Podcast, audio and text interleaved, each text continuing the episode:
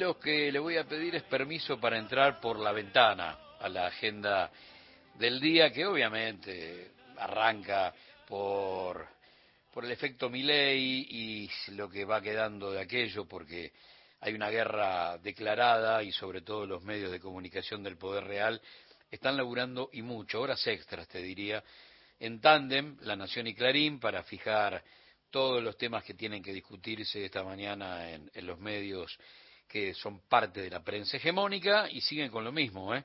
El Blue perforó los mil y cada vez faltan más productos, dice Clarín.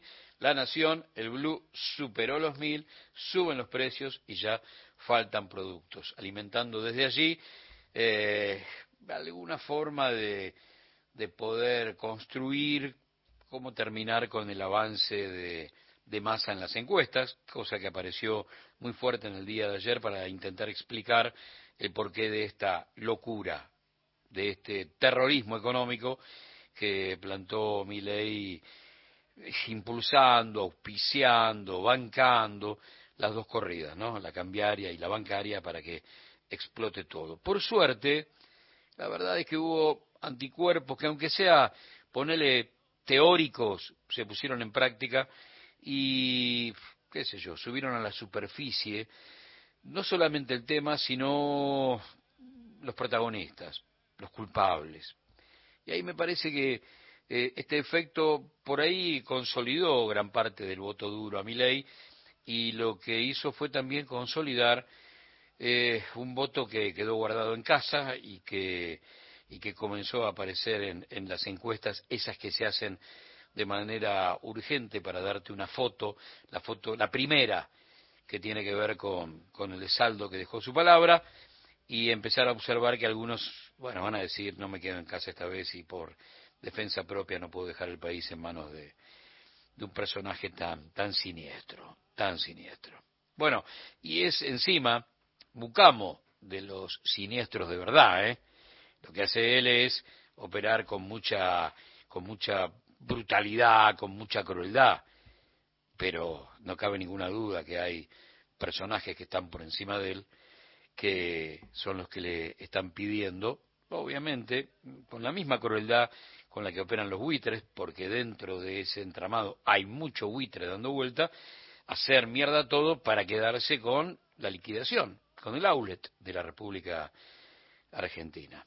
Fue muy interesante verlo ayer a, Massa, charla que dio entre empresarios y al lado de él el papá, el, fundador de, de Miley, Ornequian, eh, que mientras él hablaba, el tipo morfaba, como si estuviera en otro planeta, cuando todo lo que estaba diciendo Massa con relación a poner en cana a los que han hecho, pero ganancias millonarias de la locura de ayer, mientras millones de argentinos descendían aún más en la, en la pobreza y en la marginalidad, la verdad que era una postal impresionante. El tipo masticaba mientras Massa le pedía explicaciones de manera indirecta, como diciendo, bueno, dale, ahora tenés que hablar vos, lo vas a cuestionar, lo vas a seguir bancando, ¿qué vas a hacer?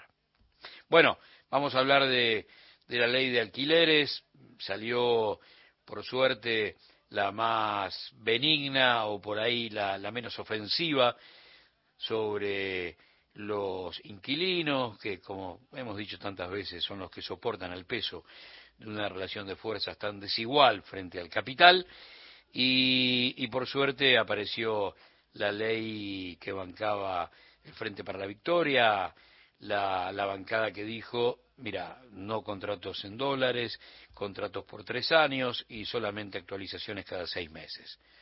Bueno, es la verdad un, qué sé yo, un poquitito de aire fresco frente a una situación que la verdad era, era muy compleja. Pero yo te había pedido permiso para dejar esos temas, los vamos a tratar a lo largo de, tres horas de, programa, porque quiero arrancar con tres cosas que eh, están fuera de agenda, o más o menos fuera de agenda. La primera tiene que ver con Sandra y Rubén, porque la historia no terminó ayer con una condena. A mí me da la sensación que la historia empezó ayer, porque fue condenado a cinco años de prisión el gasista Cristian Ricovene, Bien. Pero ahora los familiares de las víctimas, los familiares de la vicedirectora, los familiares del auxiliar de aquella escuela primaria de Moreno, que fallecieron en agosto de 2018 como consecuencia, ya te acordás seguramente, de, una explosión de gas dentro del edificio, ahora van por una investigación federal para avanzar sobre las responsabilidades de los funcionarios bonaerenses. Es por ahí, claro que es por ahí.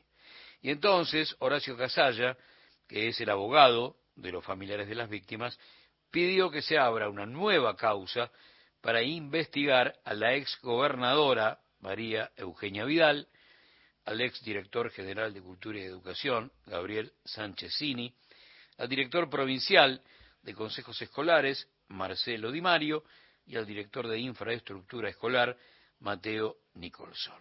El asunto es que no solamente pague la irresponsabilidad cruel del gasista, sino que también paguen aquellos que son parte de esta locura a la que nos condena el neoliberalismo, porque todo ajuste mata, todo ajuste tiene una continuidad de muerte que es terrible, directa, indirecta, y entonces hay que ir por ellos, hay que ir por por María Eugenia Vidal, hay que ir por Sánchez Cini, hay que ir por Marcelo Di Mario y hay que ir por Mateo Nicholson. Sin duda. Esta historia no terminó ayer, esta historia empezó ayer. Sobre el tema Valeria Carreras, y, y, ojalá que podamos charlar con ella a partir de las 8 de la mañana, un dato. Ya sabes, seguramente la, conociste porque es la, abogada de la mayoría de los, de los, familiares de las víctimas de Lara San Juan. Ese, esa historia la, la colocó en los medios de comunicación, peleadora, aguerrida. Bueno, enfrentó al, al poder real y eso siempre se agradece. Pero dijo en el día de ayer, cuando era consultada a través de, de las primeras notas que daban cuenta tras la denuncia que metió en Comodoro Pi eh, para de alguna manera terminar con la impunidad de cómo se alientan estas corridas bancarias y cambiarias sin costo, sin ningún costo, y metió entonces una, una denuncia que le apunta, obviamente, a Javier Milei. Pero ya vamos a hablar de eso. Lo que me pareció, a ver, no solamente correcto, sino necesario e ineludible, fue que cuando le preguntaban sobre, bueno, pero esto cómo termina, ¿no? Y le preguntaban casi como si fuera un partido de fútbol, ganamos, empatamos, eh, eh, y ella planteó, obviamente que voy por, por el código, y el código tiene de uno a cuatro años de prisión, y esto y lo otro y aquello. Ahora, dos cosas. No por creer que el resultado va a ser negativo en función de una justicia que obviamente es eh, escribanía del poder real, me voy a quedar en casa. Y ahí está lo importante. Yo tengo que hacer lo que me dicta mi conciencia, y es denunciar a este tipo. Después vemos. Confío en que el Poder Judicial, por ahí de manera, si querés, hasta inocente, ¿no? Teniendo en cuenta tantas pruebas que demuestran lo contrario, me va a dar una mano, nos va a dar a todos una mano en función del futuro y que nunca más nadie pueda generar este tipo de locuras. Pero dijo algo más y tiró una palabrita que generalmente no se usa de este lado del mostrador. Hay un porqué y lo entiendo perfectamente. Y bueno, lo que quiero es abrir el tiempo en el que vaya macerándose la posibilidad de volver a recuperar esa palabra. Como decía el enorme John William Cook, las oligarquías se apoderan de los diccionarios. Se afanan algunas palabras o le cambian el sentido a otras. Y de esa manera, y te dejan sin esos símbolos de la construcción de sentido que son maravillosas, son síntesis. En pocas letras hay síntesis de cosas demasiado grandes. Y por ahí, por un tema de edad, vos, yo y muchos de los que nos están escuchando, crecimos con una sonoridad compleja para ciertas palabras. Por ejemplo, patria. La patria. Castrense vestida de verde y en manos del enemigo, del tipo que siempre la regaló, sobre todo a partir del golpe del 55, cuando gran parte de nuestras Fuerzas Armadas se convirtieron en guardia pretoriana del neoliberalismo y respondían mucho más a, a Washington que a nuestras necesidades. Entonces, eh, nos fuimos separando de esa palabra. Pero también puede tener otra sonoridad y ser marechal, ¿no? La patria es un dolor que aún no tiene bautismo y ya no dormirán los ojos que la miren. Bueno, esa es la patria. La patria son los cinco mil tipos que cruzaron los Andes con San Martín, en el gesto geopolítico más importante de la Argentina a toda la patria grande, de los cinco mil negros, mestizos, mulatos, la pucha, originarios, ejércitos sin blancos, ¿eh? De los cinco mil volvieron 78 en febrero de, 1900, de 1827. Por lo tanto, hay formas de entender que la patria alguna vez fue otra cosa y es una palabra que nos pertenece. A ver si les pertenece a ellos. A ver si la palabra soberanía les pertenece a ellos. A ver si la palabra independencia les pertenece a ellos. No. Y ella dijo, Valeria, lo hago porque es un acto de patriotismo. Eh, claro que sí. Y sobre todo por aquello de primero la patria, ¿eh? y después todo lo demás. Último los hombres. Pero primero la patria. Algo que a esta altura del partido muchos tendrían que, que no solamente entender, sino ejercer. Es por ahí, es primero la patria. Y después vemos. Último nosotros. En función de, no de nuestras necesidades, pero sí de nuestras vanidades. Últimos nosotros. Así que me gustó y vamos a charlarlo con ella si, si es posible, porque es un eje que da una manito, claro que da una manito. Y por último, apareció, y sobre todo fruto de, de el debate y la pregunta de, de Bullrich sobre el tema Barrio Nuevo y la casta y un Milei que en lugar de decir, es, muy interesante esa parte, ¿eh? búsquenlo en las redes porque es muy interesante, donde ella le dice, vos tenés a, un mafioso como Barrio Nuevo en, la lista, o sea, que, me hablas de casta, y el tipo, en lugar de decir, no, el tipo no es un mafioso, no, no es la casta, le dijo, ¿y vos a cuántos tenés? Como diciendo, vamos a compartir el escenario de, corruptos, total tenemos unos cuantos, vos no tenés autoridad moral para hablar de eso, no me acuses. Pero, bajo ningún punto de vista, limpió el prontuario de, sus colaboradores, de sus allegados, y es recontra casta. Como dijimos ayer, la corrida cambiaria, el tipo es el cadete de la casta. Es el cadete de la casta, de todas las que te imagines. Y a eso sumale situaciones más de carne y hueso, como recurrir al apellido Bussi o al apellido Menem, para armar listas en Tucumán y en La Rioja. La casta, la casta, la casta, la casta. Uy, me estoy acordando, lo vi ayer en, en Duro de Domar. Qué interesante. El asunto de saber si es de Magazine for Five o porque estaba Mex Urtiz Me parece que es de Magazine for Five. Y le pregunta a Guillermo Franco, un Guillermo Franco recontra joven, che, hay que dolarizar, pero esto es el archivo en este sentido a veces es mágico, mágico. No, no, no, no, no hay que dolarizar. Porque la Argentina tiene una moneda que bebe. Eso, emparentado con la nota que le hizo Berkovich el lunes, en la noche de C5N, donde el tipo planteaba la dolarización, pero a sangre y fuego, es espectacular, espectacular.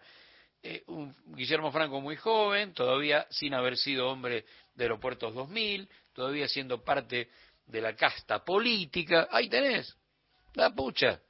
No solamente fuiste a buscar la casta, ahí tenés dos castas en una.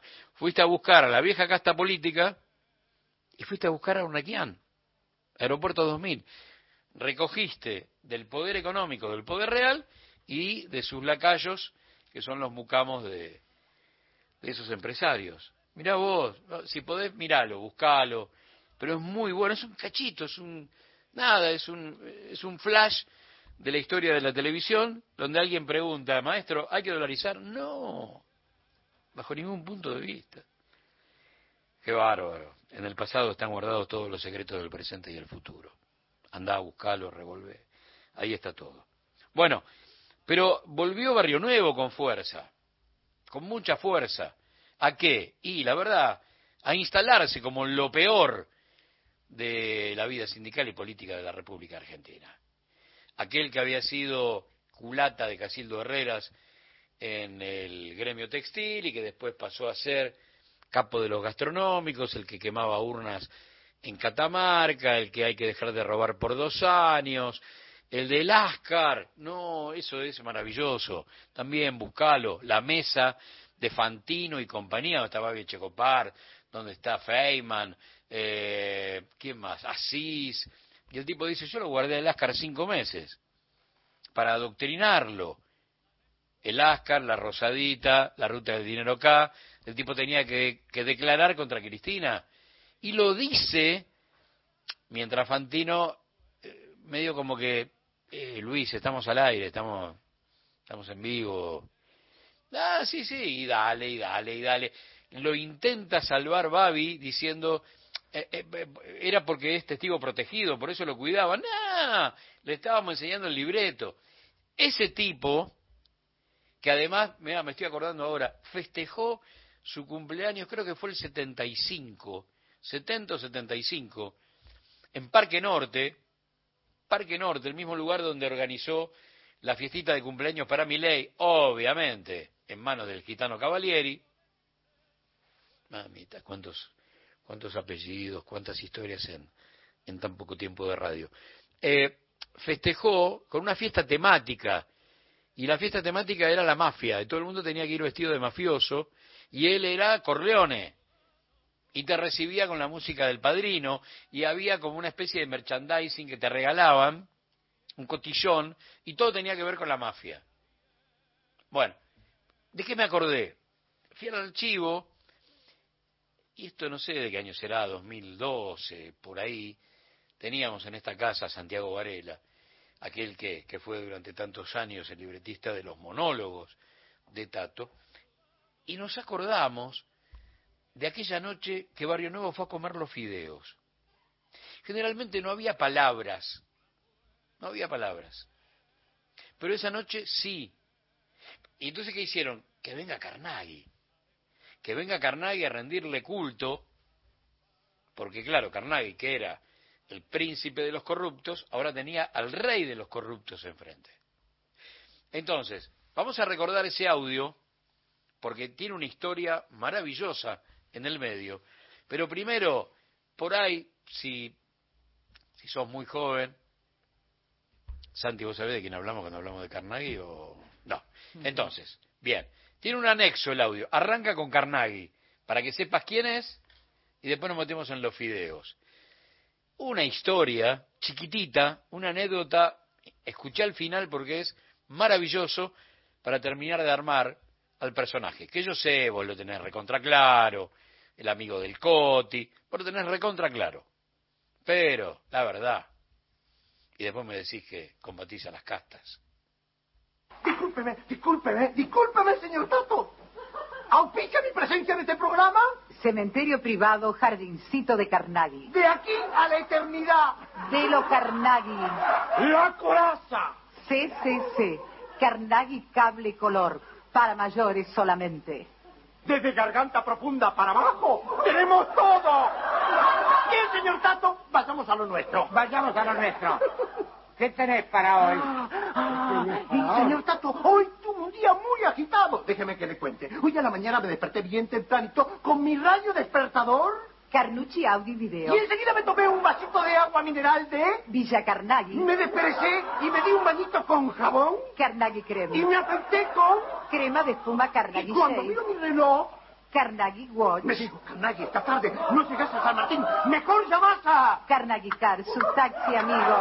Que me dejan el kiosquito donde compre un atadito de... Carnoro Box, suave, con filtro. Y un paquete de pastillas de... Carnegie Sugar, la dulce Y frescura. comienzo mi tarea. A media mañana me tomo un tecito de... Carnegie, Endulzado con... Edul Y Carnegie. lo revuelvo con una cucharita del bazar de...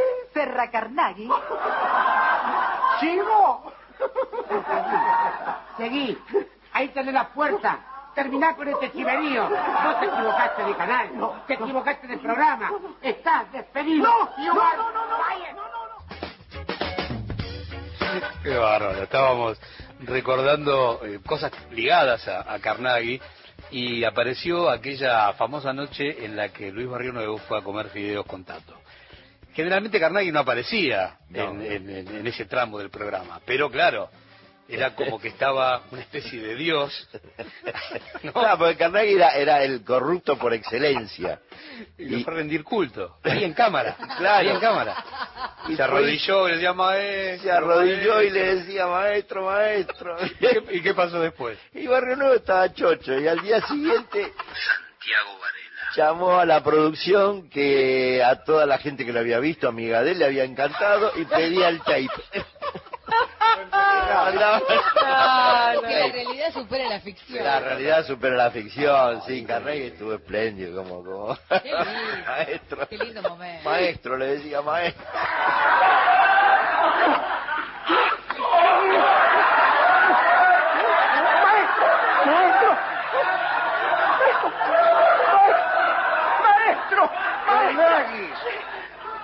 Yo dije que había que dejar de robar por dos años. Ya pasaron dos años, Carnegie. ¿Qué haces? A ver, reunión de producción, después nos quedamos charlando con Santiago Varela, nos decía, nos juntamos el lunes. Che, no, no, no, no se nos habrá ido la mano, porque este es un pesado. Seguramente el tipo está caliente, a haber un llamado. Y a los cinco minutos, llamado. Pero era el tipo que pedía tapes para regalárselos a sus amigos, porque estaba bárbaro. Y todos los otros mafiosos se habían cagado de risa el domingo a la noche. Digo, si esta no es la casta, ¿de qué estamos hablando?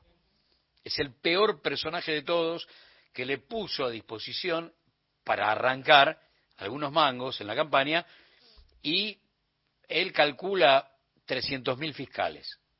¿No? O sea, va a poner al sindicato, ¿no? Va a utilizar a los trabajadores gastronómicos para que sean los fiscales de mi ley. Bueno, de esto se trata. Es un arranque por la ventana, eh, dejamos la agenda para, para el programa, pero hay que recordar a estos tipos a través de todas sus aristas. Y desde algún lado hay que entrar. Desde la seriedad que hace a la profundidad conceptual, desde el humor, que siempre es una tabla de salvación para los peores momentos, siempre nos da una mano el humor para, para sobrevivir, y el archivo. El archivo, como te decía antes, buscate lo de Mex con Franco porque es, es maravilloso. Para encontrar un cachito, de ver, de ver cómo, cómo estos tipos que no pueden bajo ningún punto de vista sostener su palabra, su incoherencia a través del tiempo, hoy te vienen a dar lecciones de moralidad. Que lo parió. Noticia, reflexión, análisis.